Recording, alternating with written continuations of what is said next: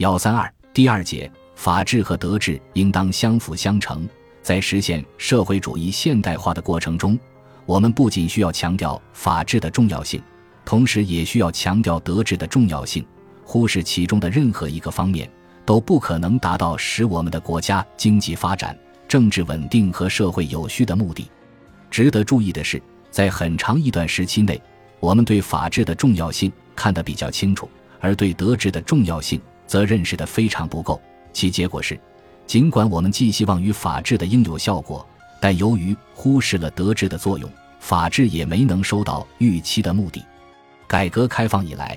我国立法已经日趋完善，执法也不断加强，依法治国已经成为我国的一个众所周知的治国方略。我国的社会秩序和政治稳定也已经大大加强，这是值得我们庆贺的。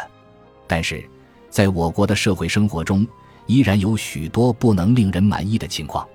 正像我们大家所看到的，在我们的社会中，一些领域中的道德失范现象比较严重，拜金主义、享乐主义和个人主义有所滋长，以权谋私、行贿受贿、腐化堕落仍然在一些地方蔓延，黄赌毒等社会丑恶现象沉渣泛起。特别值得注意的是，社会主义的是非、善恶、美丑、荣辱等观念。在一些人中界限混淆、认识模糊，如何更全面的来解决这些问题，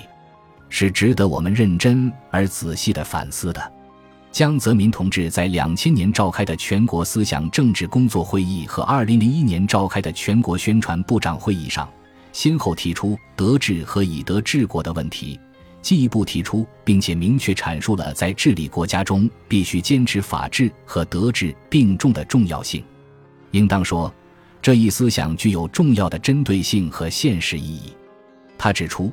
我们在建设有中国特色社会主义、发展社会主义市场经济的过程中，要坚持不懈地加强社会主义法治建设，依法治国；同时，也要坚持不懈地加强社会主义道德建设，以德治国。对一个国家的治理来说，法治和德治从来都是相辅相成、相互促进的。二者缺一不可，也不可偏废。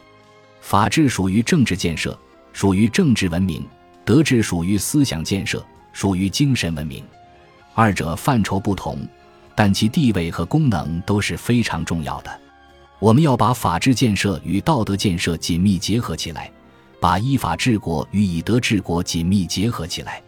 注：江泽民文选一版第三卷二百页，北京人民出版社。二零零六，我们应当认真地领会这一思想的重要意义。确实，对于一个国家的治理和稳定来说，法律的作用无疑是重要的。我们可以清楚地看到，没有法律，没有刑法，